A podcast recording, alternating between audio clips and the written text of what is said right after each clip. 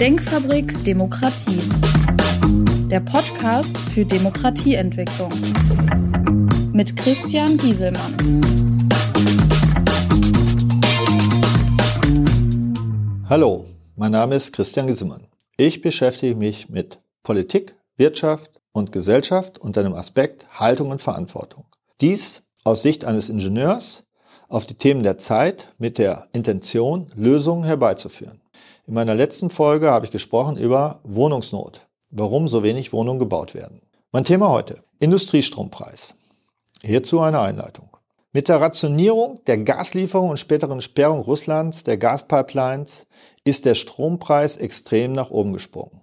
Dies hatte Auswirkungen auf den Strompreis, da die teuerste Stromerzeugung den Verkaufspreis für alle Stromerzeuger vorgibt. Deshalb hatten wir im Sommer 2022 atypisch hohe Sommerstrompreise. Die französischen Atomkraftwerke, die normalerweise aushelfen, waren überwiegend in der Wartung oder wegen Niedrigwasser in der Abschaltung. Seitdem sind die Gaspreise wieder deutlich gefallen, sogar unter Vorkriegsniveau. Die letzten drei deutschen Atomkraftwerke wurden inzwischen abgeschaltet. Allerdings ist der Strompreis nicht proportional zum Gaspreis gefallen. Der Ausbau der Erneuerbaren läuft nicht im gleichen Tempo hoch, wie die konventionellen Kraftwerke oder die Atomkraftwerke abgeschaltet werden. In der Summe exportiert Deutschland trotzdem immer noch mehr Strom, als importiert wird. Das Problem mit zunehmender Stromerzeugung aus Solar und Wind sind die Schwankungen bei der Erzeugung höher. Im Sommer gibt es tagsüber viel Solarstrom, im Herbst und Winter viel Windenergie. Eigentlich eine gute Kombination. Im Sommer haben wir bei wenig Wind des Nachts wenig Strom und im Jahresmittel haben wir circa alle 14 Tage Schwachwindphasen. Da wir im europäischen Stromverbund sind, können wir Strom aus dem Ausland beziehen. Speziell die Länder mit Wasserkrafterzeugung über Staudämme und Pumpkraftwerke können da aushelfen, um diese Spitzen abzudecken. Technisch erzeugen wir somit genug Strom in Deutschland, aber wie das so ist, wenn zu viel erneuerbarer Strom erzeugt wird, dann müssen die Stromerzeuger diese zu Spottpreisen abgeben, bis hin zu dem Punkt, dass sogar gezahlt wird für die Abnahme von Strom. Umgekehrt, wenn das deutsche Stromnetz Strom benötigt und dies importieren muss, dann werden hohe Preise aufgerufen. Das Riesengeschäft machen nicht die Erzeuger der erneuerbaren Energie, sondern diejenigen, die den Stromspitzenbedarf abdecken können. Pumpspeicherkraftwerke oder sonstige Stromspeicher. Ich könnte hier als Elektroingenieur noch viel über Netzstabilität erzählen.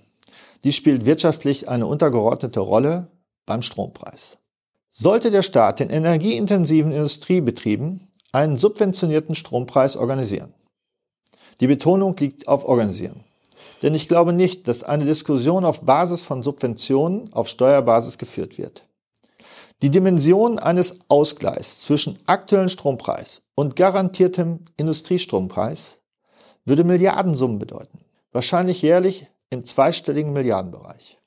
Sollte dieser Industriestrompreis nicht über Steuergelder ausgeglichen werden, dann müsste dies über eine Umlage auf den Strompreis umgelegt werden, wie die abgeschaffte EEG-Umlage. Sollte es uns egal sein, dass die energieintensive Industrie so hohe Kosten hat?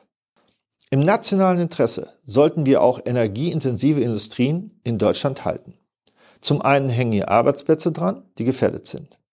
Industriebetriebe können aufgeben bzw. ihre Produktion ins Ausland verlagern. Die Produkte werden weiterhin gebraucht und würden dann im Zweifelsfall unter schlechteren Arbeitsbedingungen und höheren Umweltverschmutzungen bzw. höheren CO2-Emittierungen erzeugt. Zu einem starken zukunftsweisenden Industriestandort gehören auch Betriebe, die Grundstoffe herstellen, die nicht immer Hightech sind.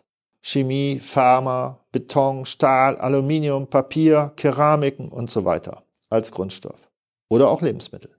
Somit ist es für uns alle wichtig, dass diese Industrien in Zukunft weiter vollumfänglich in Deutschland produzieren. Können wir den Strompreis in Deutschland grundsätzlich günstiger erzeugen? Die Zielrichtung sollte weiterhin eine CO2-neutrale Erzeugung des Stroms sein. Ein Ausbau von Photovoltaik- und Windenergieanlagen hat das Potenzial, genügend Strom zu erzeugen, um die Energiewende zu realisieren. Bei der privaten Stromerzeugung erhält man fürs Einspeisen circa 6 Cent pro Kilowattstunde, also der Strompreis, der als Industriestrompreis angestrebt wird. Bei der Windkraft sind es im Schnitt circa 10 Cent pro Kilowattstunde mit deutlichen Schwankungen in der Vergütung. Allerdings haben wir hier bei Starkwind häufig das Thema, dass Anlagen abgeschaltet werden, da die Hochspannungsleitungen für den Ferntransport in ihrer Kapazität begrenzt sind. Diese Abschaltungen kosten auch jetzt schon den Stromkunden jährlich Milliardensummen als Entschädigung. Die Erzeugerkosten künstlich durch Reglementierung zu drücken, ist kontraproduktiv, da der meiste erneuerbare Strom durch private Investoren erzeugt wird und die Investitionen sich irgendwann rechnen müssen. Die Stromerzeugung wird mit Erneuerbaren nicht viel günstiger gestaltet. Aber was könnte dann die Stromkosten für die Industrie senken? Ein Baustein ist, dass die energieintensive Industrie sich auch an CO2-neutralen Stromerzeugungen beteiligt. Dies würde aber nur einen Strompreis zwischen 6 bis 10 Cent ohne Netzentgelte ermöglichen. Ich sehe die Lösung für die energieintensive Industrie in der Eigenspeicherung von Strom. Also große Batteriespeicher, die auch mit der aktuellen Lithium-Ionen-Technologie noch sehr teuer sind. Hier kommen Innovationen mit anderen chemischen Bausteinen auf den Markt für stationäre Batterien, die viel günstiger werden. In diesem Fall könnte man Strom bei niedrigem Preis günstig einkaufen und speichern und bei höheren Preisen selbst verbrauchen oder sogar verkaufen. Viele werden das kennen von ihrer eigenen Photovoltaikanlage. In Kombination mit einem Stromspeicher können die Stromkosten optimiert werden, indem des Nachts, wenn die Sonne nicht scheint, der Strom zu günstigeren Eigenerzeugerpreisen selbst verbraucht wird. Lassen sich die Energiekosten noch weiter reduzieren. Eine Erweiterung auf Wasserstofferzeugung als Energiespeicher wird für alle Industriebetriebe enorme Einsparpotenziale ermöglichen, falls die Verlustleistung in Form von Wärmeenergie genutzt werden kann. Als Elektroingenieur war ich auch lange skeptisch, mittels Strom über Elektrolyse Wasserstoff zu erzeugen und dabei Verlustleistungen von rund 40 Prozent in Kauf zu nehmen. Wenn diese Wärme allerdings permanent genutzt werden kann, dann hat man einen langfristigen Energieträger, der in der Speicherung selbst kostengünstig ist. Im Bedarfsfall wird aus dem Wasserstoff mittels Brennstoffzelle Strom erzeugt. Dies wird dann gemacht, wenn der Strompreis hoch ist. Diese Stromerzeugung ist ebenfalls wieder verlustbehaftet. Hier kann man auch mit 40 Prozent Wärmeverlusten rechnen. Diese können jetzt aber auch der Prozesswärme wieder zugeführt werden. Eine Möglichkeit ist diese Wärme in das kommunale Fernwärmenetz einzuspeisen. Ein Eigenverbrauch ist meistens die kostengünstigste Lösung. Welche Industriebranchen welchen Bedarf an Wärme haben, kann ich hier nur exemplarisch aufführen. Dies können Gewächshäuser sein, die beheizt werden müssen, Lebensmittelbetriebe, die Wärme benötigen, zum Beispiel Schokofabriken, chemische Industrie, die Prozesswärme in unzähligen Anwendungen benötigt. Hier braucht jeder Betrieb eine individuelle Betrachtung. Aber auch da, wo Kälte benötigt wird, wie bei Kühlhäusern, kann mittels einer Absorptionskältemaschine aus der Abwärme Kälte erzeugt werden.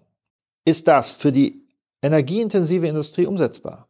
Wenn wir Mittelständler unsere eigenen Solaranlagen aufs Dach stellen, die Fahrzeugflotte auf E-Autos umstellen und mittels intelligenten Strommanagement den Eigenverbrauch des selbst erzeugten Stroms optimieren und dabei Geld sparen, dann können wir auch erwarten, dass die Großindustrie Eigeninitiative ergreift.